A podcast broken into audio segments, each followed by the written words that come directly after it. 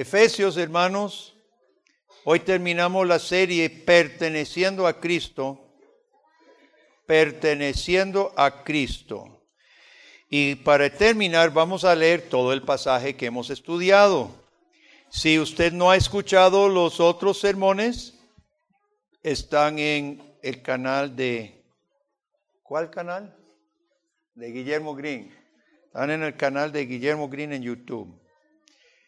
4, 17.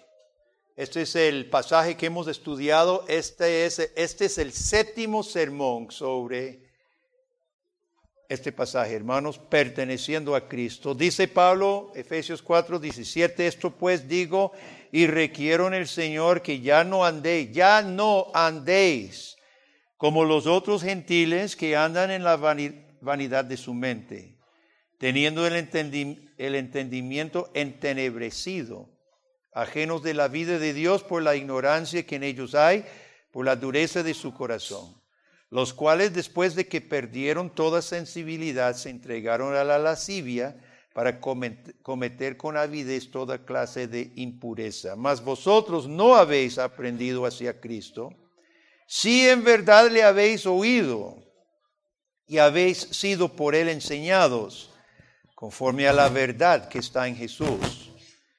Estoy escuchando mucho, Dani, estoy escuchando mucho aquí. Quítelo, por favor. En cuanto a la pasada manera de vivir, despojaos del viejo hombre que está viciado conforme a los deseos engañosos y renovaos en el espíritu de vuestra mente. Vestidos del nuevo hombre creados según Dios en la justicia y santidad de la verdad. Y son después todas estas cosas, hermano, eh, que pertenecían al viejo hombre y que ahora nos vestimos de Cristo, ¿verdad? Ahora Pablo va a hablar de las dos cosas, lo que, lo que dejamos y lo que ponemos. Por lo cual, desechando la mentira, hablad verdad cada uno con su prójimo, porque somos miembros los unos de los otros. Airaos, pero no pequéis. No se ponga el sol sobre vuestro enojo, ni deis lugar al diablo. El que hurtaba, no hurte más, sino trabaje haciendo con sus manos lo que es bueno, para que tenga que compartir con el que padece necesidad ninguna palabra corrompida salga de vuestra boca, sino la que sea buena para la necesaria edificación a fin de dar gracia a los oyentes. No contristéis, y este es el texto de hoy, no contristéis al Espíritu Santo de Dios, con el cual fuisteis sellados para el día de la redención. Quítense de vosotros toda amargura, enojo, ira, gritería y maledicencia y toda malicia. ¿Sabemos qué es maledicencia? ¿Qué es maledicencia? La etimología de la palabra mal, dicencia, maldecir hablando mal, chismes, calumnias, acusetas, intrigas, esa es la maledicencia. Usar su boca para hacer intrigas, chismes, eh, eh, todo eso, todo hablar contra tu prójimo, falsedades o chismes. Maledicencia y toda malicia. Antes, sed benignos unos con otros, misericordiosos perdonándoos unos a otros como Dios también os perdonó a vosotros en Cristo. Tenga sus Biblias abiertas. Pablo termina este párrafo enfatizando la obra de Dios por nosotros, pero que esa obra de Cristo por nosotros no se puede separar de lo que hace Jesucristo en nosotros.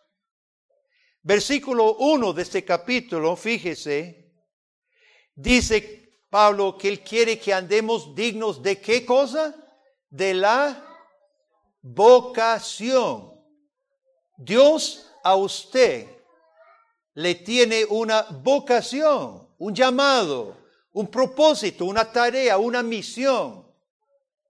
Y esa misión en esta vida, hermano, es andar digno del Jesucristo que lo ha salvado.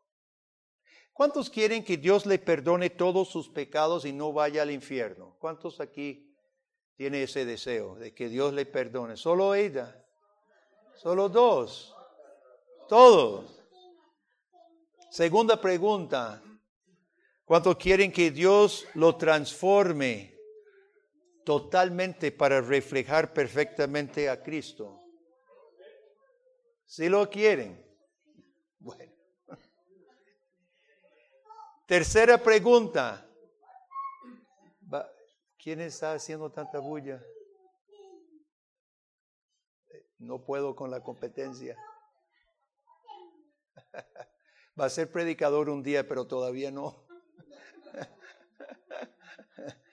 Cada, cada, cada cosa con su tiempo. Tercera pregunta. Todos queremos que Dios nos perdone, que Dios nos transforme. Tercera pregunta. ¿De qué manera quiere usted que Dios lo transforme? ¿De qué manera? Vamos a hablar de eso hoy. Porque Pablo dice, no contristéis al Espíritu Santo con que fuisteis sellados para la día de redención. Cuando nosotros practicamos todas las malas cosas de 25 en adelante, la mentira, el hurto, el enojo, la rabia, palabras corrompidas, ¿qué es lo que hacemos? A ese sello que Dios ha puesto en nuestro corazón, ¿qué hacemos con ese sello? Le echamos tierra, embarramos un sello santo que Dios nos ha dado. Dice, no contristéis para los que les gusta la teología, este es un antropomorfismo. Antropos, hombre. Morfos, término. Un antropomorfismo. Habla de Dios como si fuera hombre.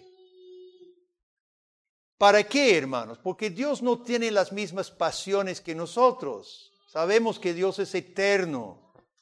Dios es perfecto. Pero dicen, no contristan. No entristezcan al Espíritu Santo que le fue dado. ¿Qué es el, el punto aquí, hermanos? Es para que se sensibilice nuestro corazón. Y si Pablo piensa que sus oyentes o sus lectores necesitaban sensibilizarse su corazón de entristecer al Espíritu Santo quiere decir que cómo está nuestro corazón. Normalmente, o puede ser que caemos en qué tipo de actitud de corazón, hermanos. Corazones no sensibles. ¿Cómo se llama un corazón no sensible, no dócil? ¿Cómo se llama? Dígame. Claro, corazón duro. Corazón duro. Fíjese, querido hermano, fíjese aquí en algo importante. ¿Cómo es su concepto de Dios? Usted piensa de Dios como el legislador en el cielo que manda, no peque. O recordamos a nuestro Dios como el que dio su propio Hijo siendo enemigos por amor. Y ahora dice, hijos, no pueden ver que yo di mi propio hijo. No pueden ver que cuando ustedes traicionan todo lo que es Cristo, me pongo triste. Así es que Dios nos quiere llevar, hermano. No contristéis al Espíritu Santo que, que le fue dado, con que fuiste sellados. Pablo en, en, primera, en segunda de Corintios capítulo 1, le dice a los corintios, todas las promesas de Dios en Cristo no son sí y tal vez. ¿Qué son? ¿Qué son todas las promesas de Dios en Cristo? Son sí y amén. Y con base en esa firmeza de la salvación, hermanos, dice Pablo, Él que nos confirma es Cristo, que nos ungió Dios, el cual también nos ha sellado y nos ha dado las arras, el anticipo, la prenda, que es el Espíritu Santo en el corazón. Toda persona en esta sala hoy que es cristiano, sabe de lo que estoy hablando porque usted ha tenido el sello del Espíritu Santo en su corazón. Si alguien está escuchando este mensaje que no es cristiano, usted se preguntará, ¿de qué está hablando ese pastor? Yo nunca he sentido. Pero también se le ofrece, por medio de esta palabra del Evangelio, se le ofrece a Cristo y el sello de su Santo Espíritu. No lo nieguen, no desprecie ese gran don. Juan Calvino, comentando este pasaje del sello, usted sabe que hace poquito, hace, hace unos años suficiente para que yo participara en ellos, nosotros nos sentábamos con un lapicero y escribíamos cartas. Yo todos los domingos en la universidad escribía carta a mi madre, carta, tum, tum, tum, tum. Eh, después se doblaba, se metía en un sobre. Yo sé que los, los hijos aquí, los pequeños, no saben qué es eso. Seguramente, ¿cuántos aquí nunca han escrito una carta a mano? Levante la mano, los que nunca han escrito una carta a mano. Nathan, en serio. Hay muchos más, los niños pequeños ni saben de qué estoy hablando. Em, y se pone en el, en el sobre y los sobres modernos venía con una goma que uno chupaba, ¿verdad? Y sellaba. Pero antes no existía esa gomilla. Entonces, ¿cómo sellaba eh, esa carta escrita con pluma? ¿Verdad? Pluma y tinta. Eh, o sea, era un proyecto escribir una carta y Calvino escribió suficientes cartas para llenar este, esta sala. Se ponía en un sobre, se doblaba y con qué se, se sellaba? Con cera. Se derritía la cera y se ponía la cera para cerrar. Algunos, los reyes con su anillo, ¿verdad? Sellaba, pero la gente común y corriente simplemente sellaba. Ahora, si llegaba el carta, bien, el sello estaba intacto. Pero si hubieran travesado la carta, el sello de ser estaba roto. Ahora, Pablo utiliza, hermanos, este símbolo de que los reyes enviaban sus, eh, sus comunicados sellados, y si se abría ante el rey, era, no sé, no sé qué pena, dice que su corazón ha sido tan, tan garantizado a llegar a su, al día de la redención, que es el día final, tan segura es la salvación que Dios nos ha dado, hermano, que es como si usted llevara el sello. Y va a llegar intacto, porque Dios es el que lo selló. Hermano, todo lo que vamos a ver en versículo 31 de lo que Dios quiere para nuestra vida, tiene que ser visto a la luz de lo que Dios ha hecho por nosotros. Dios dio su Hijo y no solo dio su Hijo, Él ha puesto el sello sobre nuestro corazón. Somos suyos. Usted es mío, dice Dios. Y es más, yo garantizo esa salvación. Ahora, como Dios conoce nuestras debilidades, hermanos, Dios no solamente nos da su palabra, sino a lo largo de la historia, y eso es lo que los padres deberían estar enseñando a sus hijos, a lo largo de la historia Dios siempre ha utilizado sellos visibles. En el Antiguo Testamento, ¿cuáles eran algunos?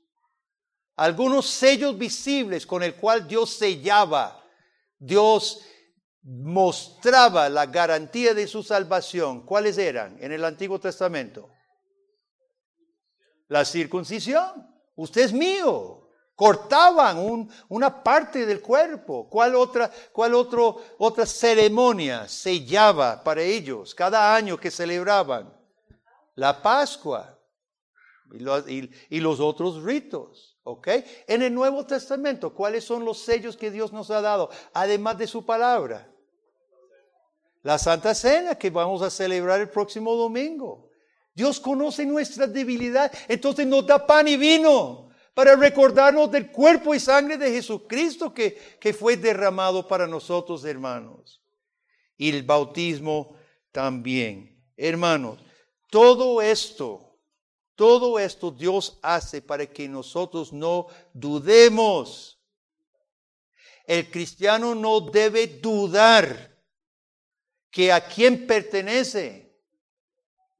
Pertenecemos a Dios y hemos sido marcados, sellados por Él mismo.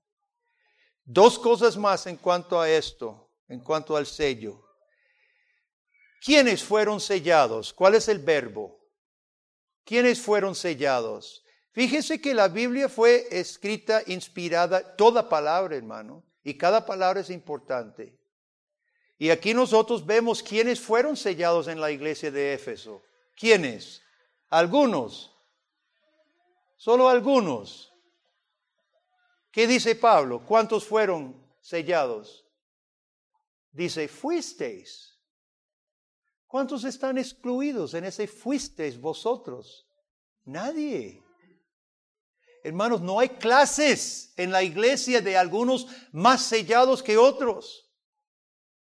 No hay unos más ungidos que otros. Todos fuimos del más humilde al más preparado. Todos fuimos sellados. Así que no caigamos en esa trampa creyendo yo no puedo porque yo no soy tan sellado como el otro. Todos hemos sido sellados. Y, y la última cosa, ¿cuánto va a durar ese sello? ¿Se desvanece? ¿Se deshace? Aparentemente algunos cristianos se olvidan que hayan sido bautizados. Como el agua se seca, y se olvidan que fueron bautizados. ¿Qué dice Pablo? ¿Fuiste sellado hasta cuándo? Hasta el día de la redención. ¿Cuándo es el día de redención? Cuando Cristo aparezca. Este sello es para siempre, mi hermano. Así que si usted es cristiano, usted está en la mano de Dios. Usted está en la mano de Dios, aun cuando usted no quiere estarlo. Estamos en las manos de Dios. Ahora bien, ¿qué es lo que Dios quiere? Terminando esta parte. Quítense de vosotros toda amargura, enojo, ira, gritería, maledicencia, toda malicia. Dios quiere santificar nuestra boca y nuestro corazón. ¿Qué le parece cuando usted oye estas cosas, hermanos? Amargura, enojo, ira, gritería, maledicencia, malicia. ¿Suena bonito? ¿Suena? ¿Cómo suena eso? ¿Suena bonito? ¿O suena feo? ¿Cómo es vivir con este tipo de persona? Las personas que no tienen corazón transformado, hermano, practican estas cosas. Y Pablo menciona al final cuál es el problema, malicia. Caquía es el término en el idioma que Pablo escribía, que significa malos deseos, malicia. Habla del impulso del corazón, de la motivación del corazón. Es malo el corazón. Busca malicia, busca dañar, busca el mal del prójimo. Del corazón malo salen palabras malas. Del corazón malo salen deseos malos, amarguras y pleitos. ¿Y qué es lo que Dios hace cuando nos redime, hermano? Hace un trasplante de corazón. Dios quita ese corazón feo, ese corazón amargado, ese corazón malicioso y nos hace un trasplante de corazón, un corazón nuevo, sellado por su Santo Espíritu. Dios mata el orgullo, Dios mata la malicia, Dios pone un corazón nuevo y Dios espera que ese corazón nuevo que nos da produzca fruto positivo. Cuando alguien necesita una cirugía, digamos que, digamos que yo fumé dos paquetes de cigarros todo, toda mi vida y ya, me, ya dañé un pulmón. Voy el cirujano, me corta el pulmón, me cose y cuando yo me despierte, ya con este lado hundido, porque ya no hay pulmón ahí, ¿verdad? Entonces me dice el médico, papito, vea, deje fumar porque solo un pulmón le queda. el cirujano, los doctores, eh, nos advierten sobre la causa que produjo el mal y nos dicen que evite. Evite si es cuestión de dieta, si es cuestión de práctica, lo que sea que causó el mal, deberíamos ahora evitarlo. Hermanos, es lo mismo espiritualmente.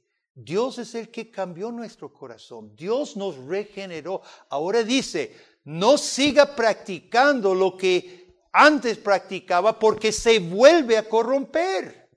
Se vuelve a corromper.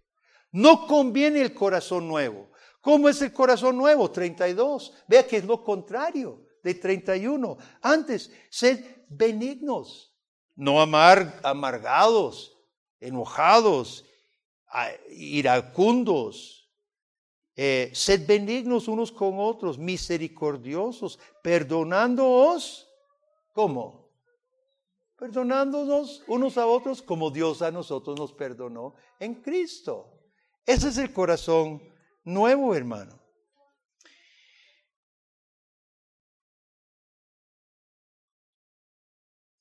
Pregunto, ¿existe entre nosotros innecesariamente los versículos 1, 31, perdón? ¿Existe entre nosotros innecesariamente, y decimos innecesariamente, amarguras, enojos, iras, pleitos, etcétera? innecesariamente porque Dios hizo la obra de darnos el nuevo corazón.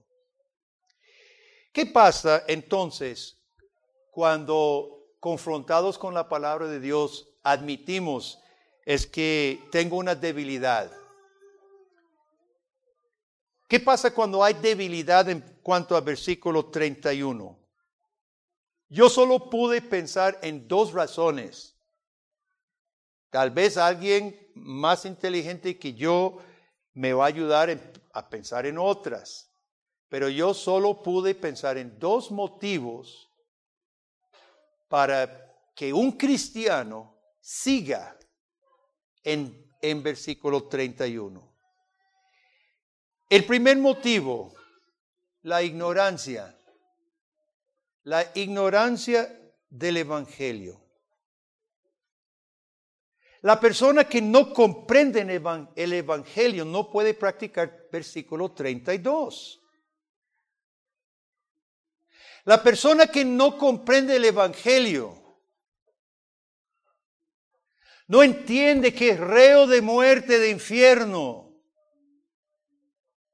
y que Dios en su grande misericordia nos ha redimido de nosotros mismos y como no comprende lo que Dios ha hecho, no tiene conocimiento para poder actuar. La ignorancia, querido amigo, la ignorancia no es ninguna virtud. Y un cristiano no me refiero a un cristiano que tiene una semana de convertido o un mes de convertido. Me refiero a cristianos viejos que siguen en la ignorancia. Es una gran tristeza y debe ser vergüenza porque usted tiene Biblia, usted tiene libertad y no hay ninguna excusa para que un cristiano hoy día, 2021, en Costa Rica, siga en la ignorancia en cuanto al Evangelio. Es una vergüenza. Y si usted practica las cosas del versículo 31 por ignorancia, no sé, no es ninguna excusa. Ahora, necesitamos destacar, hermanos, que el cristiano ignorante sí es susceptible a los engaños cuando usted no está informado de la palabra de Dios. Usted es susceptible de corrientes que andan por ahí que, eh, ¿cómo llaman? Eh, al oído, que dice Pablo, que tiene comezón de oído. Por ejemplo, yo creo que yo he compartido esto en el pasado, pero esto es una propaganda pagana, budista, hindú, eh, ofreciendo yoga a los niños. Oiga qué bonito habla. Y el cristiano ignorante, el cristiano ignorante será susceptible a buscar fuera de la Biblia su paz, la armonía, esperanza para su vida. Vea lo que dice, ofrece para los niños. Y, y, ve a ver si usted reconoce el susurro de la serpiente en estas palabras. Nuestra intención es darle al niño una herramienta necesaria para que sepa manejar de manera natural situaciones que le provoquen malestar o incomodidad. Queremos empoderar a esta generación para que tomen decisiones saludables. Qué lindo. Para poder desarrollar la no violencia y la paz interior. Con esta práctica de yoga, ¿y qué es lo que busca el yoga? Volver hacia adentro, volver a buscar la, la la fuerza interna y sacar desde adentro su potencial. Con esta práctica se armoniza la energía, el cuerpo y la mente. Los ayuda a desarrollar su autoestima y convertirse en seres más positivos que puedan liberarse de forma fluida del estrés cotidiano al que están sometidos para alcanzar una vida feliz y equilibrada. ¿Qué significa eso? ¿Qué significa todo eso, lo que acabo de leer? ¿Alguien entiende? Se armoniza la energía, la eso, eso me recuerda como serán abiertos tus ojos. Y todo esto es palabrería bonita que no significa nada. Y carece totalmente de, todo lo que ellos pretenden dar de poder porque no buscan la fuente de poder cambiar. Busca precisamente donde está el problema, la fuente podrida que somos nosotros. ¿Cómo vamos, cómo una fuente seca va a sacar agua? Si eso es lo que somos nosotros, estériles. Y tristemente, hermano, cristianos Vea, hay un autor, Coelho, que escribe novelas totalmente paganos, paganas, que uno que otro cristiano me ha dicho, uy, qué bonitos, bonitos libros. Cristianos sin discernimiento porque no leen su Biblia y leen basura y se dejan engañar. El primer motivo de que un cristiano siga practicando versículo 31 será, sería la vergonzosa ignorancia. ¿Cuál sería el segundo motivo para que un cristiano siga practicando versículo 31, hermano? Un corazón ingrato. Esas son las únicas dos cosas en que yo puedo pensar. Un cristiano mal agradecido. ¿Cuántos de los niños recuerdan la parábola del siervo malagradecido, un siervo del rey debía montones, pero millones y millones y millones y millones de colones, el equivalente. Entonces el rey lo iba a echar preso porque no había pagado y lo llama y llega y se postra el, siervo y dice, por favor, dame tiempo y, pagaré todo. Y le da lástima al rey porque nunca va a pagar. Le debía años y años de salario. Entonces le dice, vete, yo te perdono todo, andate. No más saliendo, ve otro consiervo que le debía cuántos miles de colones, no millones de millones. ¿Y, ¿Y quién se acuerda de lo que hizo?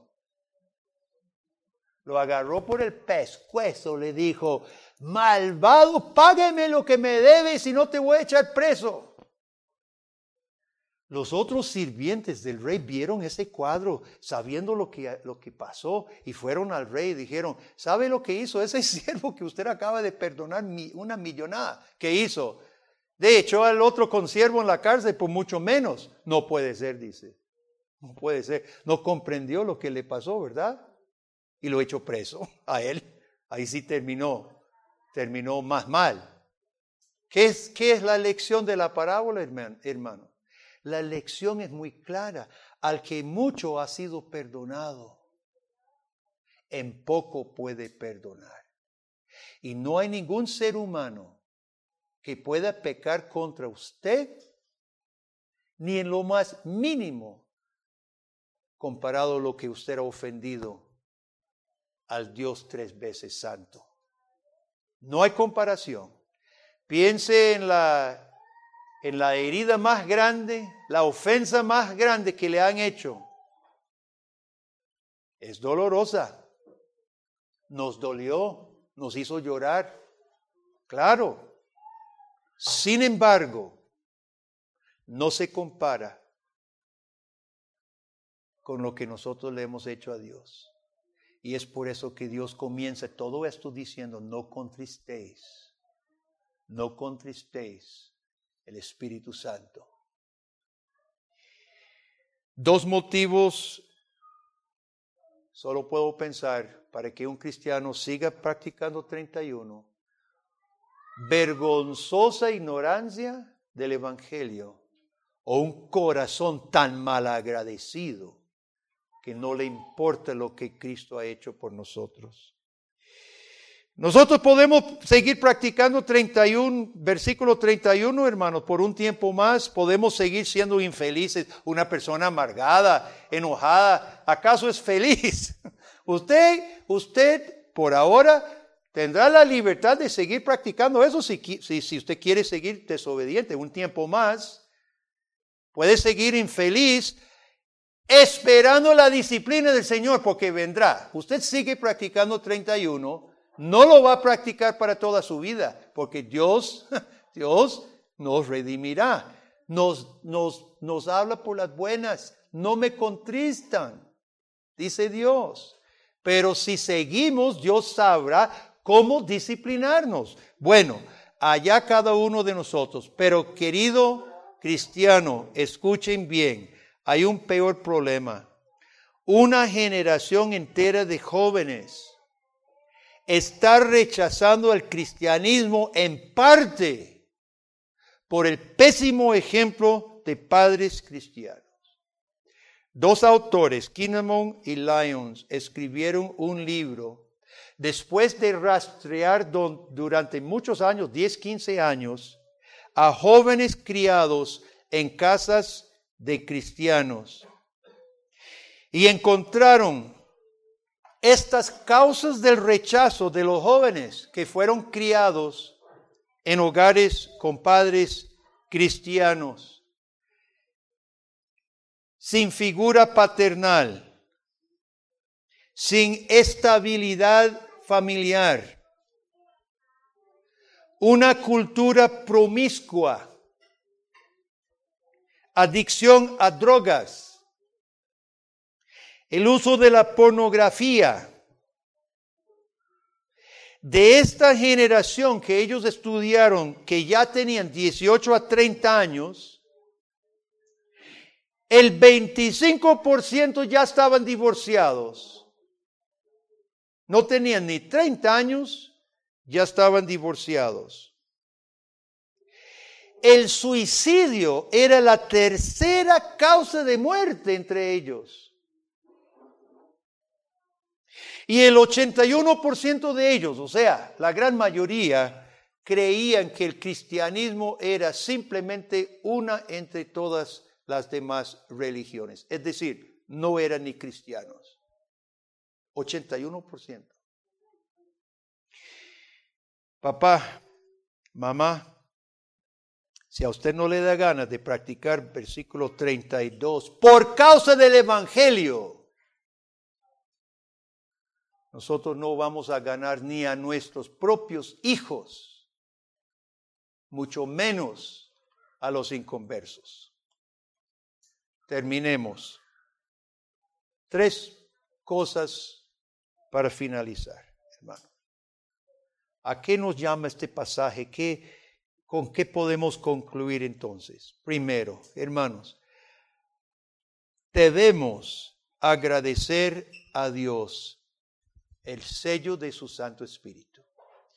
Ese sello es el que nos tiene aquí cada domingo, es ese sello. Entonces, hermanos, mire, empecemos por agradecer a Dios el sello que Él nos ha dado. Él nos está sosteniendo de una manera u otra. Y sepamos, hermanos, que si Dios a usted le ha convertido el corazón, estamos en sus manos para siempre. Podemos tropezar, podemos ofender, es muy posible y muy probable pero tengamos la confianza que estamos en manos de Dios. Y si estamos caídos, no nos desesperemos. No nos desesperemos ni tiremos la toalla. Nuestro gran Dios, de quien depende nuestra salvación, nos tiene. Y ese sello que sentimos, ese sello es la garantía de que somos de Él. Número dos, si nos damos cuenta que estamos practicando demasiadas cosas, de versículo 31, amarguras, enojo, ira, gritería, maledicencia, malicia, hermano. Si nos damos cuenta hoy en esta mañana, arrepentámonos. Pidamos perdón. Ahí donde está usted ahorita, dígale al Señor, Él sabe, Él sabe lo que usted está pensando. Saben, conocen nuestro corazón. Dígale, Señor, perdóneme por X cosa. Arrepintámonos. Pidamos su perdón. Y en tercer lugar, como esta es una reunión pactual, Dios está aquí mediante su palabra, su Santo Espíritu, la presencia de Cristo. Como esta es una reunión pactual entre soberano y pueblo, conviene que nosotros ante Él, hermanos, cumplamos con nuestra parte del pacto y hagamos compromisos. ¿Y cuál es el compromiso que hoy debemos hacer? Versículo 32. Dios, me comprometo, me comprometo mientras me ayudes, por favor, a ser benigno unos con otros, misericordioso, perdonándonos unos a otros, como Dios a mí me ha perdonado en Cristo. ¿Cuántos conmigo quieren decir amén? Amén. Oremos. Padre, gracias por tu palabra.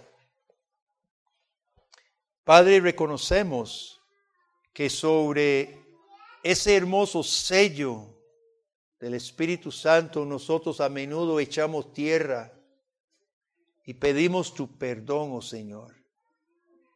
Sabemos que tu obra es perfecta, que tú limpias nuestro corazón y que nos has librado del poder del pecado. Y nos avergonzamos, Señor, a tener que reconocer que volvemos a buscar aquello del cual tú nos liberó. Oh Dios, perdónanos por favor. Límpianos una vez más, oh Dios.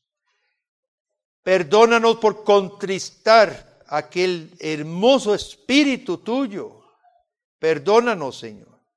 Y pedimos que nos ayude. Gracias por esta palabra. Sabemos que a través de ella tú estás haciendo esta obra paulatina, progresiva en nuestra vida. Padre, envía a cada uno de nosotros aquí gloriándonos en el hermoso Evangelio de Jesús, benignos, misericordiosos, perdonándonos unos a otros, oh Dios, amándonos unos a otros como tú nos amaste en Jesucristo. Lo pedimos en el nombre de Jesús. Amén. Y amén.